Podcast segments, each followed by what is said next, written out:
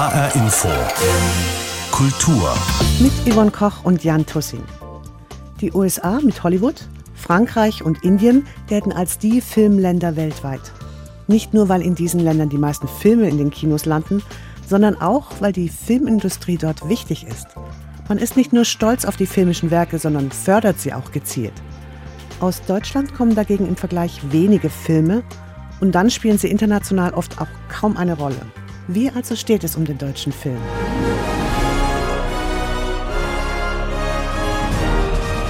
Gerade erst wurden die Nominierungen für den Deutschen Filmpreis bekannt gegeben. Sechs Filme konkurrieren hier um den Titel Bester Spielfilm, wobei nur drei rein deutsche Produktionen sind. Bei den Filmfestspielen in Cannes, die am Dienstag starten, läuft kein einziger deutscher Film im Wettbewerb. Warum ist das so? Möglicherweise weiß Janine Jakowski darauf eine Antwort. Sie ist Filmproduzentin, ihre Firma heißt Komplizenfilm. Frau Jakowski, ist es in Deutschland vielleicht besonders schwer, einen Film zu machen? Ich würde sagen, im europäischen Vergleich nein und auch im amerikanischen Vergleich. Es, es kommt immer darauf an, welche Art von Film gemeint ist. Auf dem Festival in Cannes zum Beispiel laufen sehr arthausige Filme. Das, das, das, das sind keine Publikumsfilme unbedingt. Und diese Filme zu finanzieren, ist in Deutschland tatsächlich nicht ganz so einfach. Also da ist es ein wenig einfacher, Publikumsfilme zu finanzieren. Zum Beispiel in Ländern wie Frankreich ähm, gibt es da mehr Möglichkeiten. Da werden auch solche Filme vom Publikum mehr gutiert. Äh, die haben andere Zuschauerzahlen. Aber grundsätzlich internationale Koproduktionen zu machen, macht total Sinn. Egal, ob es Arthouse ist, ob es der Zuschauerfilm ist oder ein Publikumsfilm ist. Filme machen ist eine teure Angelegenheit. Angelegenheit und man muss die finanziellen Kräfte bündeln äh, in Form von Co-Produktion mittlerweile. Trotzdem gilt oder galt Frankreich ja zum Beispiel als ein Land, das sehr großen Fokus auf Filmförderung auch legt, wo man Filme produziert, die woanders womöglich gar keine Chance hätten und auch wirklich rein französischsprachige Filme sind. Jetzt mal im direkten Vergleich Frankreich und Deutschland zum Beispiel. Mhm. Finden Sie, da ist die Förderung oder die Unterstützung, die man kriegt, wenn man einen Film machen will, ausreichend? Also Frankreich ist das europäische Vorzeigeland, wenn es um den Film geht. Man muss aber auch dazu sagen, dass es nicht nur um die Filmförderung geht, sondern dass der Franzose im, im Schnitt viermal so oft ins Kino geht als der deutsche Kinozuschauer. Das heißt, das Geld, was auch in den Kinokassen eingenommen wird, ist um ein Vielfaches höher als das, was in Deutschland eingenommen wird.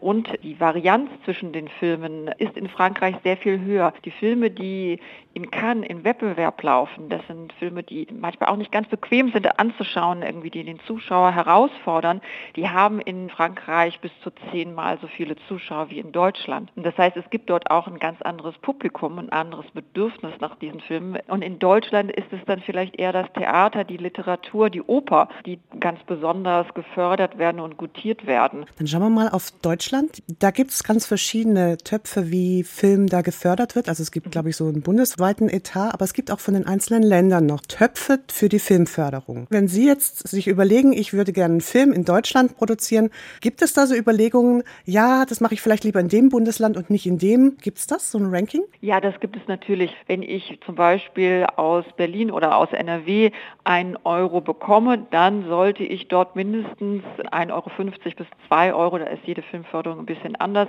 in diesem Bundesland auch ausgeben. Das heißt, das ist eine Standortförderung, die sich für die Filmschaffenden und die Firmen des Bundeslandes meistens wahnsinnig auszahlen, weil die Teammitglieder in diesem Bundesland oder die Postproduktionsfirmen, Technikfirmen, wie auch immer, Aufträge dadurch bekommen in ihrem Bundesland. Und ist auch alles veröffentlicht veröffentlicht, irgendwie welche Landesförderungen äh, finanzielle Spitzenreiter sind. Das sind Nordrhein-Westfalen, Berlin, Bayern. Wie steht Hessen da im, im Vergleich da? Hessen hat in den letzten Jahren wahnsinnig gut aufgeholt. Das Land Hessen hat wohl selber schon erkannt, dass es in puncto Filmförderung noch eine Schippe drauflegen kann. Gerade gab es eine neue Förderrichtlinie dazu. Dadurch sollen Filme besser, passgenauer, nachhaltiger gefördert werden. Wenigstens sagen sie das selber. Zum Beispiel soll mehr Geld schon in die Arbeit am Drehbuch fließen. Es können mehrere Projekte gleichzeitig unterstützt werden und insgesamt gibt es einfach mehr Geld im Topf. Was denken Sie darüber? Ist das der richtige Weg? Also das ist natürlich etwas, was ich äh, total begrüße. In Deutschland habe ich das Gefühl, ist es noch immer so, dass äh, wenn ein Drehbuch nicht verfilmt wird, dass das als Scheitern wahrgenommen wird. Aber im Endeffekt sollte das eigentlich als Chance begriffen werden. Also für den einen, der dann die Qualität erreicht hat, irgendwie, dass man, dass alle sagen, okay, der muss auch wirklich verfilmt werden. Es ist natürlich trotzdem so, dass eine Drehbucharbeit ein sehr langwieriger Prozess ist. Zum Teil arbeiten wir an, an Projekten, weiß ich nicht, fünf bis sechs Jahre von der ersten Idee bis zur Auswertung. Das heißt, es ist ein sehr, sehr, sehr langer Prozess. Das ist oft Risikogeld für den Produzenten, aber auch Risikogeld für den Autoren, der ganz viel Zeit investiert und ganz anders bezahlt werden würde, als wenn er zum Beispiel eine Serie schreiben würde. Aber wie ist das jetzt? Nehmen wir mal an, Sie haben ein Drehbuch, Sie finden es ganz klasse und Sie möchten in Deutschland diesen Film machen wie gehen Sie vor? Also schreiben Sie dann jedes Bundesland an und dann gucken Sie, wer am meisten zahlt oder wie gehen Sie vor? Die Finanzierung von einem Film hängt immer ganz stark mit dem Inhalt erstmal zusammen. Also was ist das für ein Film? Es gibt den Arthouse-Film und es gibt den Publikumsfilm. Bei einem Publikumsfilm ist es so, dass eigentlich so höchstens 50 Prozent der Finanzierung aus Filmförderung kommen sollte und der Rest wirklich aus der freien Wirtschaft. Das heißt äh, Fernsehsender, Verleiher, Weltvertrieb. So. Bei einem Arthouse-Film kann die Filmförderung bis zu 80 Prozent des Budgets ausmachen. Und im Endeffekt ist der Flaschenhals, durch den alle Filme durch müssen, ist tatsächlich entweder einen Sender oder einen Verleiher zu finden, um überhaupt bei einer Filmförderung einreichen zu können. Das klingt unglaublich kompliziert und sehr hürdenreich, muss ich sagen. Ja, also es ist so Fluch und Segen zugleich, das föderale Fördersystem. Auf der einen Seite, glaube ich, können wir uns wahnsinnig glücklich schätzen, dass es hier so viele Anlaufstellen gibt. Das haben viele andere Länder nicht. Da beneiden uns viele ausländische Kollegen drum. Und auf der anderen Seite hat das auch zur Folge, dass man eine Vielzahl von Stationen hat innerhalb dieser Filmfinanzierung und dass das ein Prozess ist, der in Deutschland relativ lange dauert. Soweit die Einschätzung der Filmproduzentin Janine Jakowski. Und wir schauen jetzt mal exemplarisch auf den hessischen Film und wie es um den steht. Auf den ersten Blick ja gar nicht schlecht. In der Vorauswahl zum Deutschen Filmpreis waren zum Beispiel sieben Filme mit hessischer Beteiligung im Rennen, mehr als je zuvor. Nominiert worden sind aber nur zwei. Und auf der Berlinale gab es zum Beispiel überhaupt keine hessische Produktion. Mein Kollege Jan Tussing hat deshalb mit Anna Schöppe gesprochen, der Geschäftsführerin der Hessen Film und Medien, also der Filmförderstelle in Hessen, und er hat sie gefragt, ob die Filmbranche vielleicht einfach ein Glücksspiel ist. Es kommen, glaube ich, einfach manchmal auch viele Dinge zusammen. Zum Beispiel in dem Pandemiejahr 20 sind in Hessen nicht so viele Filme gedreht worden. Und das hat sich dann auch darin gezeigt, dass wir eben in diesem Jahr bei der Berlinale nicht vertreten waren, dass wir aber im Jahr davor in 21, wo die Filme aus 18 und 19 bei der Berlinale liefen, gleich mit drei Dokumentarfilmen dort waren. Zum Teil auch Filme, die eben jetzt noch beim Filmpreis nominiert sind, denn das kommt ja quasi immer mit einem etwas längeren Vorlauf. Und natürlich hoffe ich auch, dass wir im nächsten Jahr auch mit hessischen Produktionen wieder bei der Berlinale vertreten sein werden. Wenn wir mal bei dem Bild des Glücksrats bleiben, was können Sie als Hessen Film und Medien tun, um das Glück so ein bisschen auch für sich zu entscheiden? Wir können uns für tolle, innovative, mutige Projekte entscheiden, wie zum Beispiel Courage von Alexei Palujan über die Proteste in Belarus ein Film ist, der eben 21 bei der Berlinale gezeigt wurde. Da könnte man aber jetzt auch ganz viele andere Beispiele nennen. Und wir können natürlich Bedingungen schaffen, die es einfach Filmschaffenden erleichtert, in Hessen Filme zu produzieren und die dann den Standort attraktiv machen für heimische Produktionsfirmen, aber durchaus auch für ProduzentInnen, die von außerhalb kommen, die dann ihre Filme in Hessen umsetzen. Da ist zum Beispiel Spencer von Pablo Larraín ein tolles Beispiel, mit dem wir ja bei den Oscars in diesem Jahr waren. Sie haben das Stichwort Standort erwähnt. Ich habe mit einigen Filmemacherinnen gesprochen und da ging es immer darum, dass Hessen nicht so gut dasteht im bundesweiten Vergleich. Jetzt gibt es neue Förderrichtlinien. Wie sehen die genau aus? Und heißt das, es gibt auch mehr Geld? Also ich würde ganz klar sagen, dass Hessen nicht so gut dasteht, ist auf jeden Fall ein alter Hut. Ich kann das nicht unterschreiben. In der Vergangenheit haben wir Teile unserer Fördermittel als verzinsliche Darlehen vergeben. Das war ein Unterschied zu den anderen Filmförderungen und das hat die Mittel etwas weniger attraktiv gemacht. Diesen Nachteil haben wir aufgelöst. Das sind jetzt alles Haushaltsmittel. Das heißt, wir vergeben keine verzinslichen Darlehen mehr und sind damit auch, was die Mittel angeht, genauso attraktiv wie die anderen Standorte. Außerdem haben wir ganz, ganz tolle Motive, eine riesengroße Vielfalt. Ja, wir sagen so ein bisschen, man kann hier eigentlich alles außer Alpen und Meer drehen. Wir haben ganz tolle junge Produktionsfirmen, die auch dabei sind, sich zu etablieren. Und deswegen würde ich sagen, der Standort Hessen steht sehr gut da. Und mit der neuen Richtlinie haben wir in vielen Bereichen auch einfach nochmal mehr Flexibilität geschaffen. Und das ist auch ein Teil, wie wir eben das, was Sie das Glücksrad genannt haben, glaube ich, ein bisschen beeinflussen können, indem wir ganz viel Zeit am Anfang der Projekte geben und ganz viel Freiheit in diesem Prozess der Projektentwicklung und der Stofffindung. Denn wenn die Projekte am Anfang einfach Zeit und Geld zur Verfügung haben, dann kann daraus später das ist meine Überzeugung, ein besserer Film werden. Können Sie mir mal beschreiben, wie die Produktionen international funktionieren? Sie haben ja äh, den Film Prinzessin Diana oder Diana erwähnt, der in Kronberg gedreht wurde. Eine internationale Produktion, die sich Hessen als Standort für den Dreh ausgesucht hat. Kommen die zu uns, weil die hier auch Geld abgreifen können, sage ich jetzt mal ganz platt? Also bei Spencer hat das sicherlich ganz klar zwei Gründe. Also die haben eine Förderung der Hessen Film bekommen und die haben einfach dieses Motiv, also das Schlosshotel in Kronberg, in dem sie Schloss Sandringham gedreht haben, das haben sie in ganz Europa nur hier so gefunden. Und dann läuft es letztlich so, dass der Produzent uns anruft und sagt, das ist der Plan, findet ihr das vom Grundsatz her interessant? Und dann haben wir gesagt, ja, Pablo Larraín, ein ganz toller Regisseur, das klingt interessant für uns. Und dann gehen die Projekte ja aber in ein Gremium, was dann auswählt, ob der Film sozusagen für uns förderfähig ist. Und da geht es zum einen um die Qualität, die ist bei diesem Projekt sehr, sehr hoch. Das ist ein ganz toller Film auch geworden. Es geht aber natürlich auch darum, wie viel Standorteffekte kann ein Projekt erbringen. Und das ist natürlich bei diesem Projekt, die waren einfach mit einem sehr großen internationalen Team zwei Wochen in Kronberg da werden auch einfach eine Menge Euros dann am Standort ausgegeben. Und ein weiterer Aspekt für uns ist immer auch noch, wie profitiert der Film- und Medienstandort inhaltlich. Also können zum Beispiel Filmschaffende sich dann an einem so professionellen internationalen Set nochmal selber weiter professionalisieren, weiterbilden und von eben internationalen Filmschaffenden dann auch lernen. Ich spreche noch mit Lisa Bierwirth. Das ist die Regisseurin von Le Prince, ein Film, der in Frankfurt gedreht wurde, sehr erfolgreich ist. Und sie lebt aber in Berlin und hat aber jetzt entschieden, sie dreht in Frankfurt. Wie funktioniert das dann? Wie kommen Sie ins Gespräch mit Lisa Bierwirth über das Drehbuch oder über die Produktion? Wie entsteht so ein Film dann? Also wir sind als Hessenfilm natürlich nicht nur in Hessen präsent, sondern auch auf nationalen und internationalen Festivals, wo wir uns mit Produzentinnen und Regisseurinnen eben äh, immer wieder in den Austausch treten. Und dann ist es für uns natürlich auch am besten, wenn wir dann in einer sehr frühen Phase, zum Beispiel in dem Fall von dieser Bierwirt, ihr, ihr Projekt gepitcht bekommen. Das ist ein Film, der könnte komplett in Frankfurt spielen.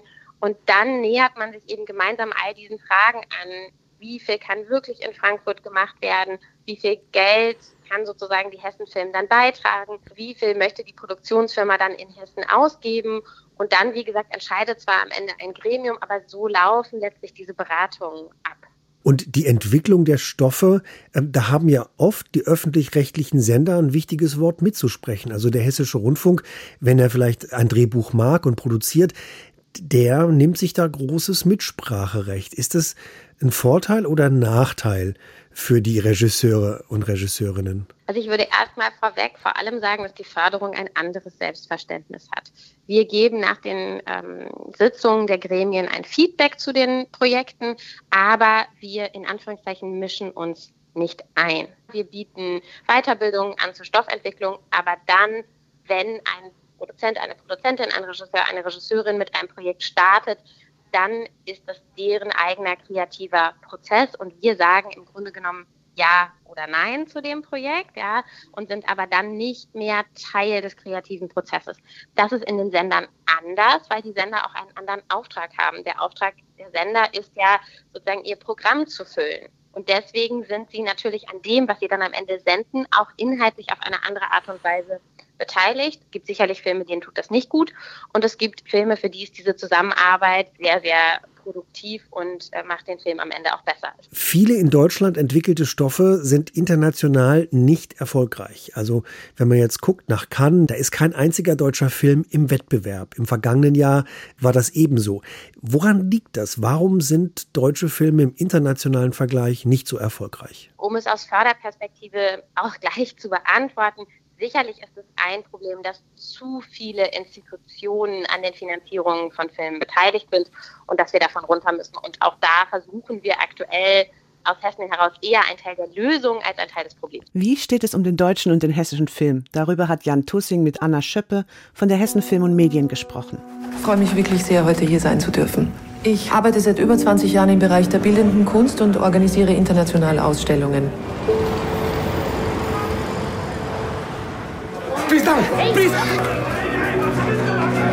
Sorry. I'm Joseph. I'm Monika. Le Prince heißt ein Film aus Hessen, der im vergangenen Jahr schon Premiere gefeiert hat. Es ist die Geschichte einer Kunstkuratorin, die sich in einen Kongolesen verliebt. Eine alles andere als unkomplizierte Liebesgeschichte also. Gerade ist Le Prince auch in einer Kategorie für den Deutschen Filmpreis nominiert worden. Lisa Bierwirth ist die Regisseurin. Sie lebt in Berlin, kommt aber aus Hessen und auch ihr Debütfilm wurde in Hessen, genauer gesagt in Frankfurt gedreht. Mein Kollege Jan Tussing hat sie gefragt, warum sie sich gerade für dieses Bundesland entschieden hat. Also ich selber komme aus Nordhessen, ne, bei Kassel in der Nähe. Äh, meine Mutter hat aber über 20 Jahre lang in Frankfurt gewohnt. So, daher kenne ich Frankfurt sehr gut. Und ich fand es für diesen Filmstoff, also für diesen, diese Liebesgeschichte einfach, also irgendwie ein tolles Setting. Also das Bahnhofsviertel mit seiner Internationalität, gleichzeitig dieses äh, grenzend an das Bankenviertel. Das war so verschiedene Gründe, warum ich dort drehen wollte. Diese Wohnung übrigens ist die Wohnung meiner Mutter. Das heißt ja auch, die Geschichte ist inspiriert ja. äh, nach der Geschichte mhm. deiner Mutter. Wie viel ist Fiktion, wie viel ist Realität? Eigentlich ist es wirklich Fiktion. Wenn man sagt, meine Mutter war auch mit einem Kongolesen zusammen, ist oft geht es ganz schnell, dass Leute denken, ah, das ist jetzt, ist das jetzt wirklich passiert oder ist das deren Beziehung? Nee, sie war natürlich Partner äh, an meiner Seite. Ich habe irgendwie angefangen 2009 darüber zu recherchieren oder einfach auch mit Erik und äh, Susanne zu sprechen, so heißt meine Mutter und ihr Mann damals, ähm, dass ich gerne über eine Konstellation wie ihre eine, einen Film machen würde. Aber von da an war es einfach ein sehr langer Weg, das zu schreiben, zu recherchieren. Und dann ist es auch gut, dass man irgendwann sowas in eine Realität, in eine Fiktion äh, überträgt. Und habe ich gerade richtig gehört, 2009 war die Idee und 2019 hm. habt ihr gedreht. Das äh, sind hm. zehn Jahre und es ist dein Debüt. Also es ist ein ganz schön viel Arbeit. Genau, ich habe dazwischen andere Dinge gemacht. Aber ich muss auch sagen, es hat schon länger gebraucht, weil wir natürlich Förderungen beantragt haben und so eine Finanzierung von seinem Film dauert dann doch auch noch mal länger, besonders auch wenn es Debüt ist. So. Wie einfach oder schwer ist es denn, in Hessen Fördergelder zu bekommen? also man muss schon natürlich ein ganz schönes Paket äh, einreichen. Man macht ein Drehbuch, man macht äh, Bilder, stellt man zusammen, man schreibt Texte, Regiestatements. Also, aber das ist das übliche Paket, glaube ich, was man immer einreichen muss, um Filmförderung zu bekommen.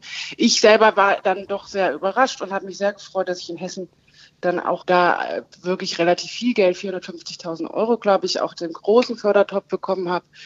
Aber wie einfach oder wie schwer das ist, das äh, kann ich, kann ich natürlich nicht sagen. Und wie gut oder schlecht ist Hessen als Standort? Also wie einfach ist es in Frankfurt zu drehen?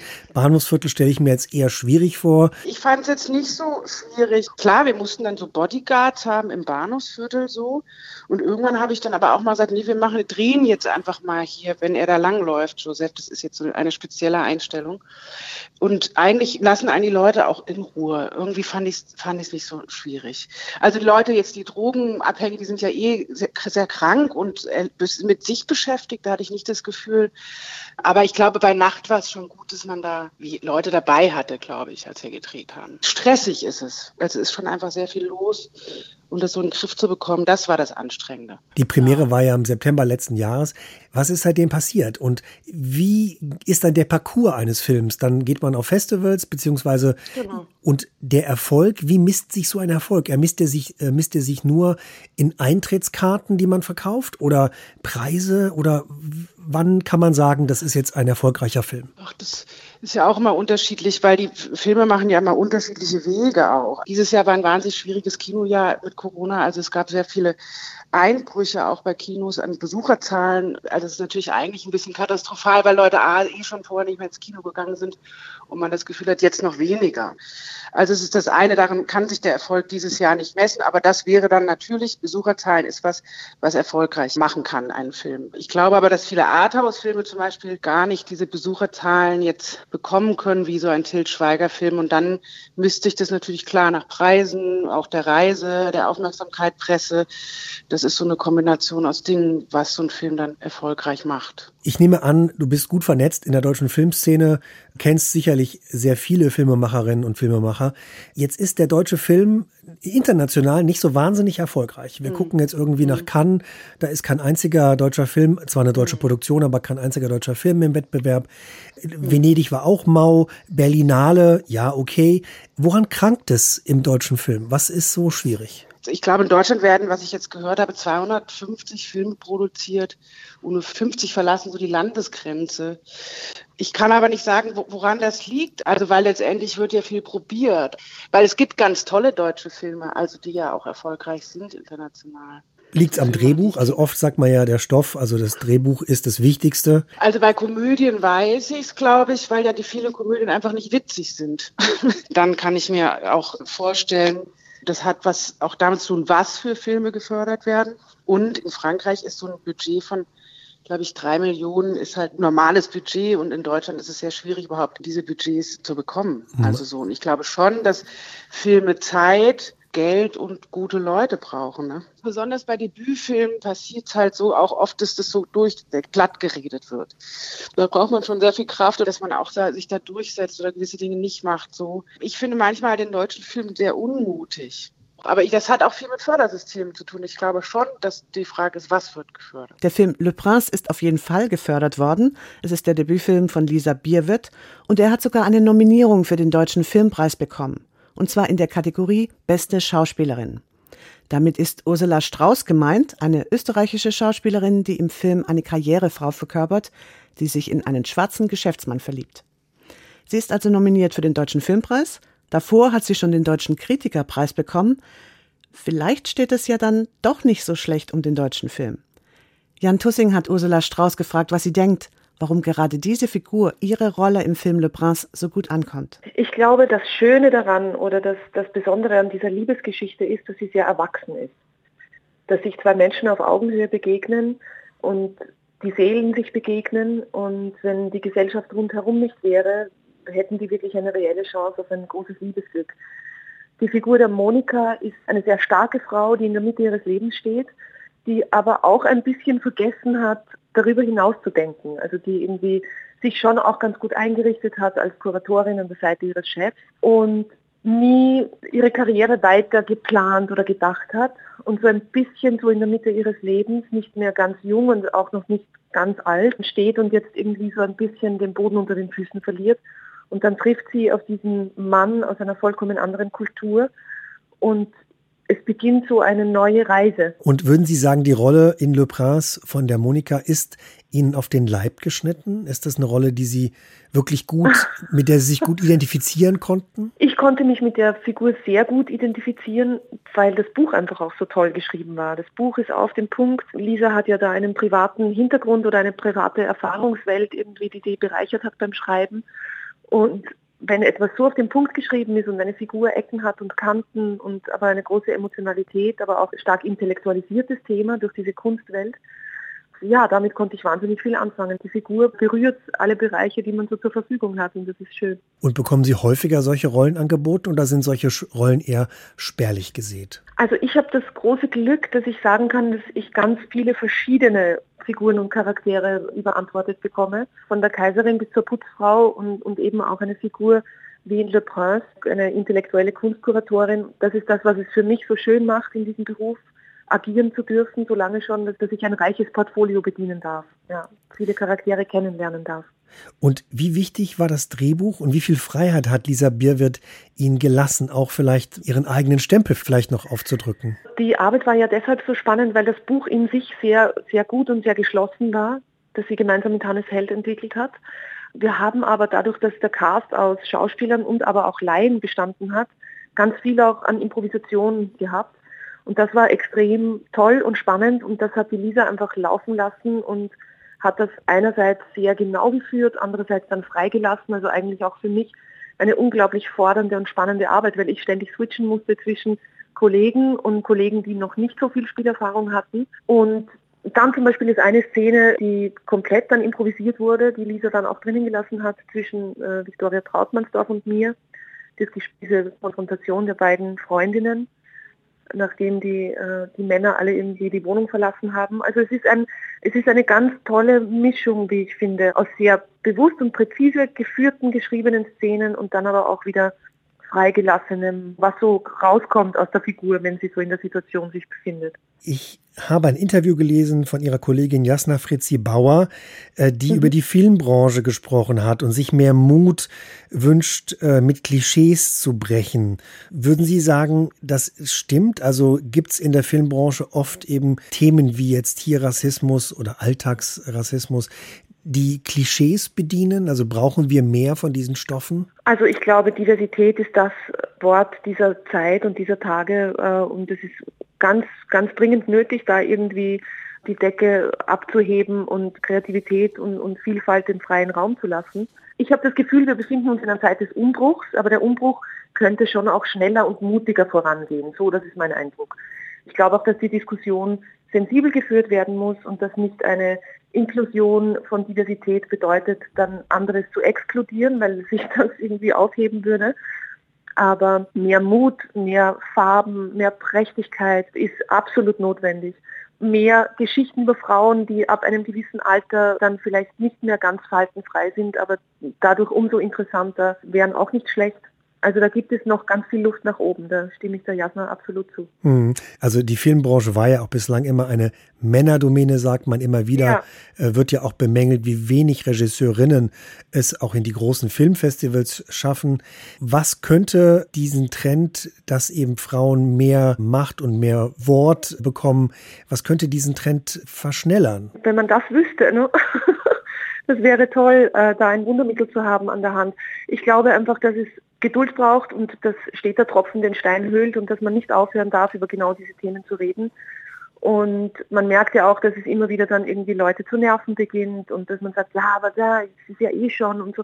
Das finde ich nicht. Also ich glaube, wir haben, wenn wir irgendwann einmal miteinander die Gesellschaft als freie Gesellschaft auf Augenhöhe agieren können, dann haben wir das Ziel erreicht, aber da ist noch viel Arbeit vor uns.